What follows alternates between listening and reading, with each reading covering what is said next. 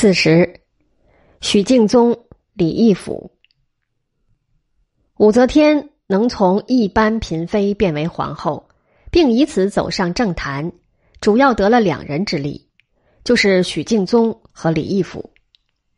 许敬宗字延族，是个典型的有才无德的文士，凭着文才，他一路顺风的就事于隋炀帝和李密。后又被秦王李世民召为文学馆学士。在唐太宗登基后，他几经升迁，成了中书舍人。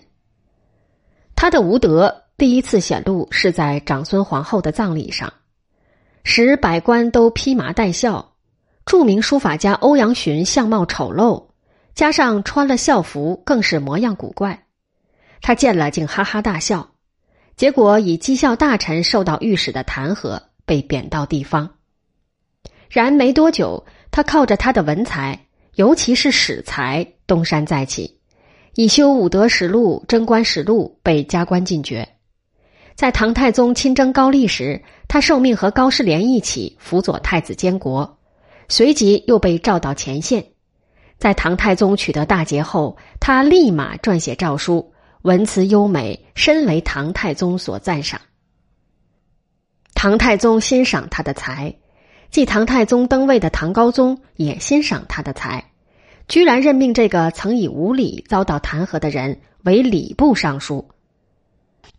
他的无德第二次显露是在嫁女之事上，他把女儿嫁给了南方少数民族的酋长冯盎的儿子，索取了大量的金银财宝，结果又遭到弹劾，再次被贬到地方。不久。他又以文史之才，被唐高宗再度召回中央，担任弘文馆学士，主持修国史。国史修的唐高宗满意，被恢复了礼部尚书之职。尽管礼部尚书的位并不低，可许敬宗觉得他是宰相的料，对时下的境遇很不以为然。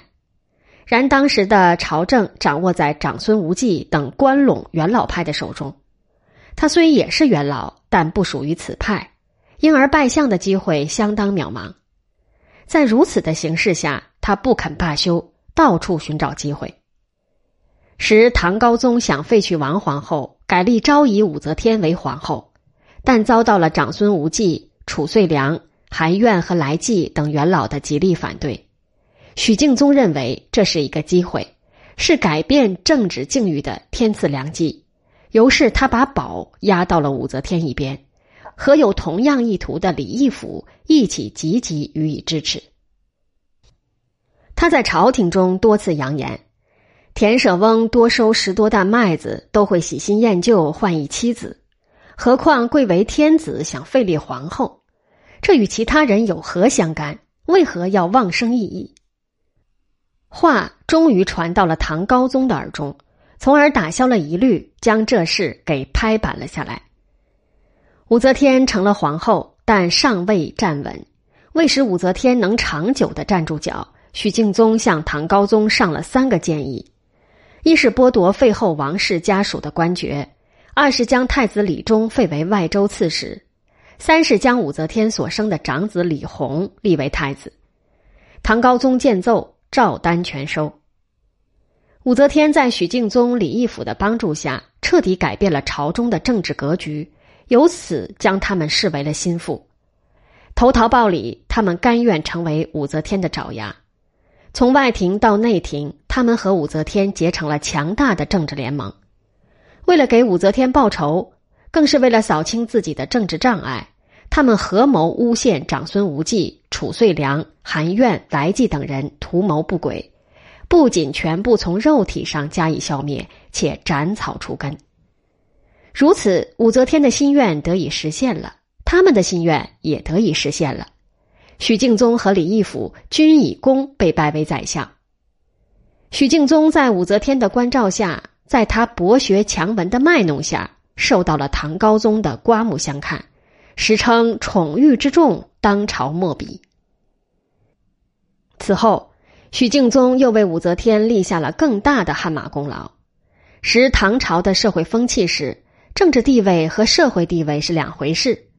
政治地位按照由功勋得到的官爵来决定，社会地位按照世系门第的高低来决定。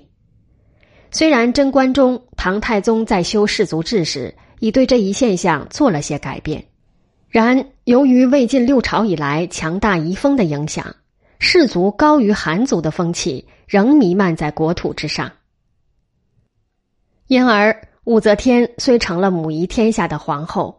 得到了政局的承认，但尚未在门第上得到社会的终极承认。为此，许敬宗奏请唐高宗对氏族制加以改正。唐高宗同意了，下令另撰《姓氏录》。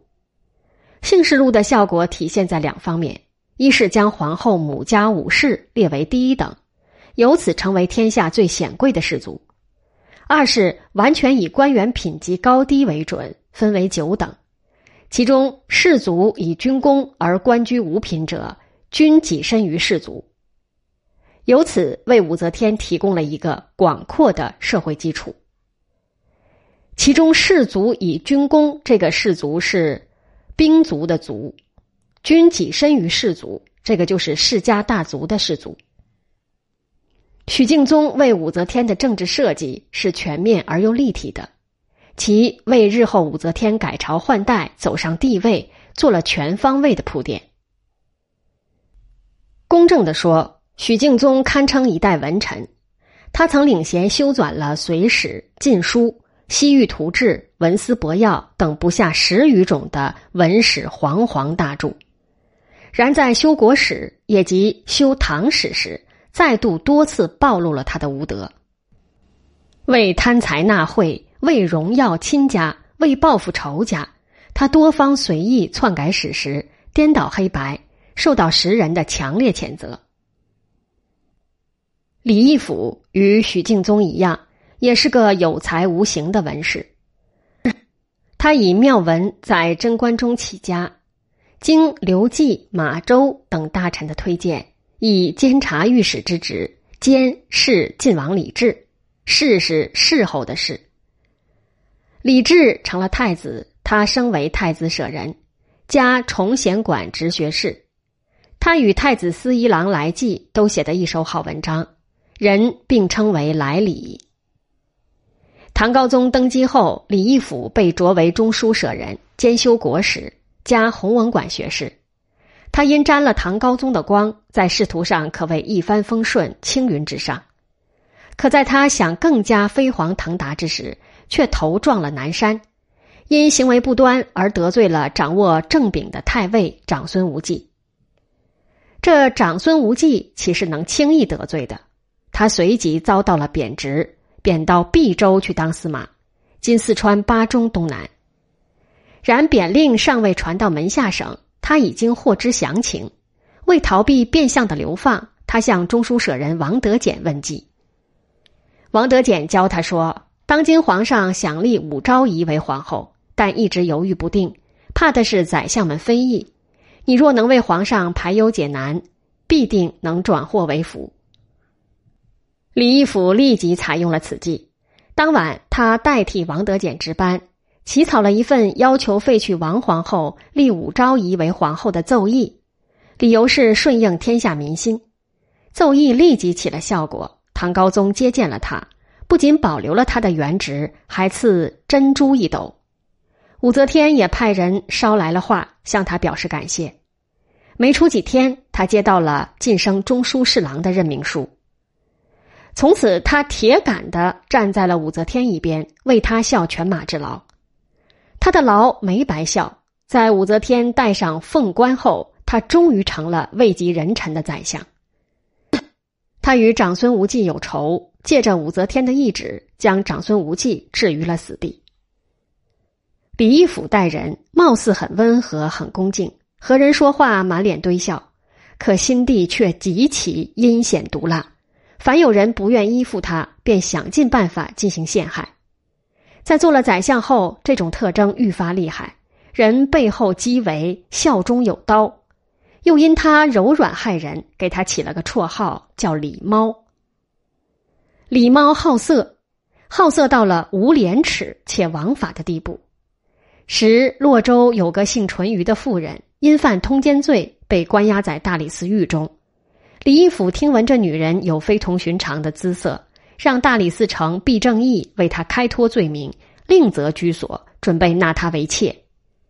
大理寺卿段宝玄怀疑其事有蹊跷，遂向唐高宗做了汇报，要求予以调查。消息传出，毕正义吓得畏罪自杀。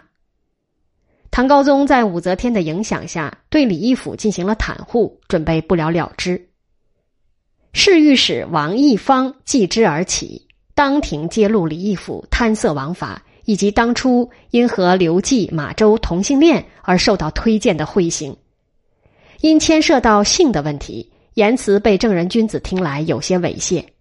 唐高宗大怒，将王义方贬为地方小官，而李义府则安然无恙。李义府凭着武则天做靠山，不断作恶，卖官鬻爵，并逐渐将唐高宗不放在眼里，最终数罪并发，被判发配，死在了贬地，朝野一致称快。